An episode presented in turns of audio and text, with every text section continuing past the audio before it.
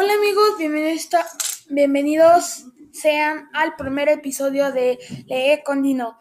Como ya les dije, vamos a leer diarios de Greg. Empezaremos por el primer diario. Empecemos. Diario de Greg, un renacuajo. De Jeff Kinney.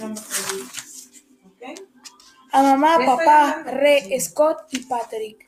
Septiembre, martes. En primer lugar, quiero dejar una cosa bien clara. Este no es el típico diario. Sencillamente he decidido empezar a escribir mis memorias. Ya sé lo que dice en la tapa. Ya sé lo que dice en la tapa. Mira que cuando mamá lo fue a comprar le pedí de manera específica que no, tuviera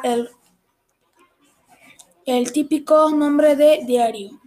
Genial, justo lo que me faltaba es que cualquier idiota que me vea llevándolo se piense lo que no es. Otra cosa que quiero aclarar de una vez por todas es que fue idea de mi madre, no mía. Está loca si cree que voy a escribir aquí mis sentimientos y tonterías por el estilo. Así que no piensen que voy a estar todo el tiempo. Mi querido diario por aquí, mi, querida, mi querido diario por allá. El único motivo por el que me presto a escribir aquí es porque el día de mañana, cuando sea rico y famoso, tendré que hacer cosas más importantes que pasarme el día contestando preguntas estúpidas, así que este libro podría resultar útil. Como ya he dicho, algún día seré famoso, pero por el momento tengo que aguantar aquí en el colegio en compañía de un montón de tontos. Quiero dejar constancia de una cosa. Opino que la escuela intermedia es la cosa más tonta que jamás se haya inventado. Tienes chicos como yo que todavía no hemos pegado el estirón, mezclados con todos esos gorilas que ya se afeitan dos veces al día.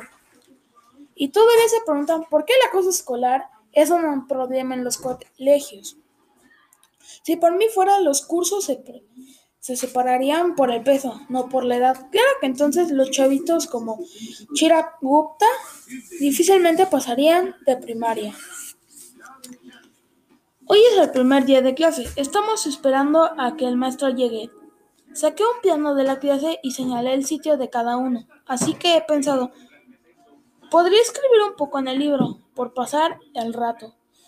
Por cierto, voy a darles un buen consejo. El primer día hay que mirar muy bien dónde te sientas, porque si entras en la clase y pones tus cosas en el primer pupitre desvencijado que te encuentres, puede ocurrir que lo siguiente que diga el maestro sea, espero que estén a justo donde se han sentado, porque esos van a ser sus sitios durante todo el curso.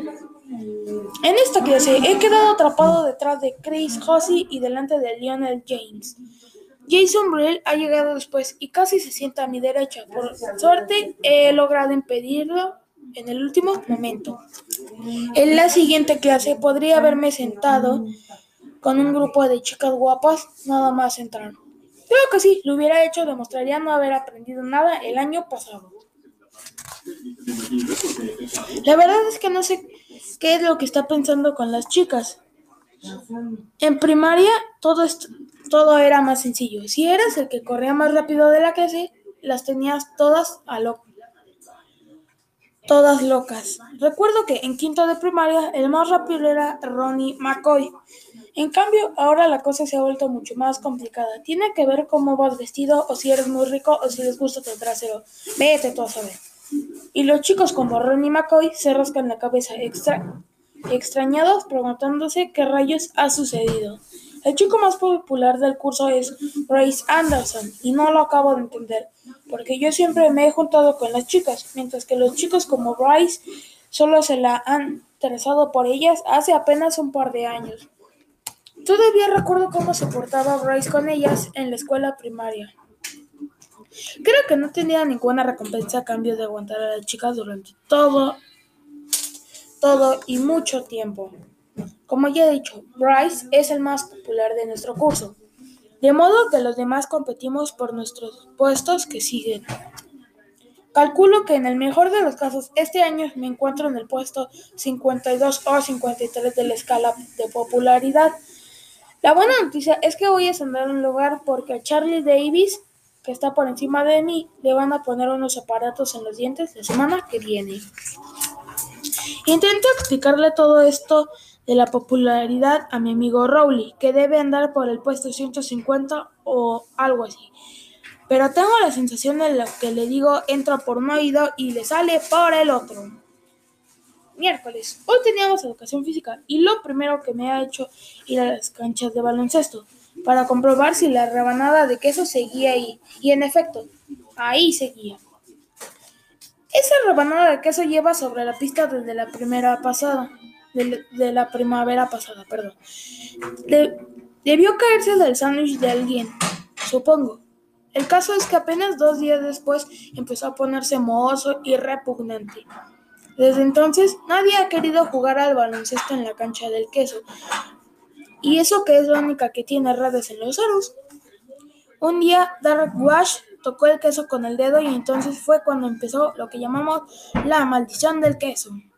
Es como cuando juegas a Tula, tú la llevas. Si tienes la maldición del queso, estás perdido hasta que consigas pasársela a otro. Todo el mundo huye de ti. El único conjuro para salvarse de la maldición del queso es cruzar los dedos. Pero no es tan fácil acordarse siempre de tener los dedos cruzados. Yo acabé sujetándomelos con cinta adhesiva, de modo que estaban cruzados todo el tiempo. Me costó sacar un insuficiente en caligrafía, pero valió la pena. Un chico llamado Abby Hall, Abby Hall pilló la maldición del queso en abril y nadie se acercó a él durante el resto del curso. Durante el verano, Abe se mudó a California y llevó con él la maldición del queso. Espero que nadie se le ocurra empezar otra vez con la misma historia, porque es una estupidez vivir con tanto estrés. Jueves. Es muy duro acostumbrarse a la idea de que el verano ya terminó y que hay que madrugar todos los días para ir a clase. El comienzo de mis vacaciones de verano no fue precisamente genial, gracias a mi hermano mayor, Roderick. El segundo día, Roderick me despertó de madrugada. Me dijo que me había pasado el verano durmiendo y por fin era la hora de levantarse para ir a clase. Podría parecer algo demasiado estúpido como para engañar a alguien, pero Roderick se había vestido como para ir a clase y debía y había cambiado la hora del despertador. Además había corrido las cortinas para que no viera que todavía era de noche. Cuando Roderick me despertó, yo me vestí como si tal cosa y bajé a la cocina para hacerme el desayuno, igual que cada mañana cuando toca ir a la escuela. Creo que hice demasiado ruido, porque lo siguiente que recuerdo es papá levantado, gritándome por estar comiendo cereales a las 3 de la madrugada. Me llevó cosa de un minuto darme cuenta de lo que estaba sucediendo. Por fin me espabilé un poco y dije a papá que había sido cosa de Roderick y que era a él a quien debía echarle la bronca. Mi padre bajó las escaleras al sótano para regañar a Roderick y yo fui tras él. Él estaba deseando ver cómo se les arreglaba conmigo, conmigo, con la que se le venía encima. Sin embargo, Roderick se lo había montado realmente bien para no dejar pistas. Estoy seguro de que incluso hasta hoy, hasta el día de hoy, papá cree que me falta un tornillo o algo parecido. Viernes. Hoy nos han asignado los grupos de lectura en el colegio. No vienen y te dicen que te van a han puesto en el grupo de lectura fácil o en el de lectura avanzada, pero los adivinas enseguida cuando ves los títulos de los libros que reparten. En el grupo de los fáciles está Pepe sabe decir pa y en el grupo de los avanzados está La infancia de Einstein. Me decepcionó saber que me habían incluido en el grupo de los avanzados, porque eso significaba que tienes que trabajar más. Y eso que cuando hicieron la selección a finales del curso pasado hice todos mis méritos posibles para que este año me pusieran en el montón de los torpes. Mamá se lleva muy bien con el director. Apostaría que vino a hablar con él y se aseguró de que me pusieran otra vez en el grupo avanzado. Ella siempre dice que soy un chico listo, pero que tengo que estudiar más. Pero si algo he aprendido de mi hermano Rodri es hacerle a la gente espera un poco de ti. Si acabas sorprendiéndole sin hacer prácticamente nada. La verdad es que me alegro de que mi plan para estar en el grupo de lectura fácil no haya funcionado. He visto a dos chicos de ese grupo sujetando el libro al revés y no me ha parecido que estuvieran fingiendo. Sábado. Por fin. Ha terminado la primera semana de clases. Hoy puedo dormir a gusto. La mayoría de los chicos se levantan temprano los sábados para poder ver las series de dibujos animados o cualquier otra cosa en la tele. Pero yo no. Los fines de semana solo me levanto cuando no aguanto más con la boca reseca.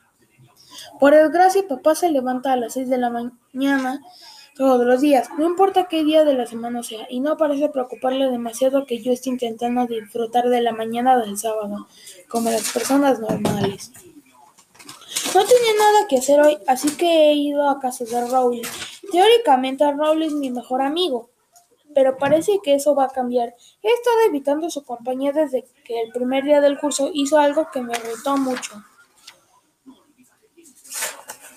Estábamos sacando nuestras cosas de los casilleros a última hora cuando llegó Rowley y dijo, ¿quieres venir a, mi casa a jugar? Le he dicho un millón de veces a Rowley que es que ahora estamos en la escuela intermedia. Se supone que ya no vamos a casa a jugar, sino que ahora salimos por ahí o nos viciamos con los videojuegos. Pero no importa cuántas veces se lo explique, siempre se le olvida. He intentado...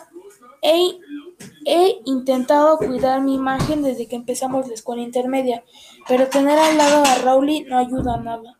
Conocí a Rowley hace unos años cuando su familia se mudó a vivir a mi barrio. Su madre le compró el libro Cómo ser amigos en sitios nuevos y él se presentó en mi casa tratando de poner en práctica una serie de bromas muy, pero muy tontas.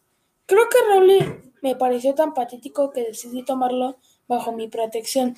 Le hemos pasado bien juntos, sobre todo porque me he acostumbrado a hacerle caer en las mismas bromas que, que me gasta Roderick. ¿Sabías que tener a la mano ¿Sabías que tener a la mano más grande en la cara es señal de poca inteligencia? Toma, Jeroma. ¿Crees que tengo poca inteligencia? Mm, no sé, pero menos otra vez. Lunes. He dicho que ya. Lunes. He dicho que le hago a Rolly todo tipo de jugarretas. Pues tengo un hermano más pequeño, Manny, al que no se le puede hacer nada. Papá y mamá lo protegen a Manny como si fuera un rey o algo así. Jamás le cae un broncazo, aunque se lo merezca. Ayer Manny pintó su autorretrato con, con marcadores en la puerta de mi habitación. Pensé que esta vez sí se lo había ganado y que papá y mamá lo iban a castigar, pero estaba equivocado. Lo que más me fastidia de Manny es que nunca me llama por mi nombre. Cuando apenas era un bebé y todavía no sabía hablar, le dio por llamarme Teto. Pero es que todavía me llama así, a pesar de que siempre le digo a mis padres que no se lo permitan. Por suerte ninguno de mis amigos se ha enterado todavía, aunque en alguna ocasión han estado muy cerca. Bueno amigos, espero que les haya gustado este primer episodio. El viernes habrá otro episodio, serán dos por semana. Perdón si me atrasé un poco con este, pero son lunes y viernes. Espero que les haya gustado. Yo soy Nina Suscríbanse a mi canal, denle un buen like a este podcast. Espero que les haya gustado. Hasta luego.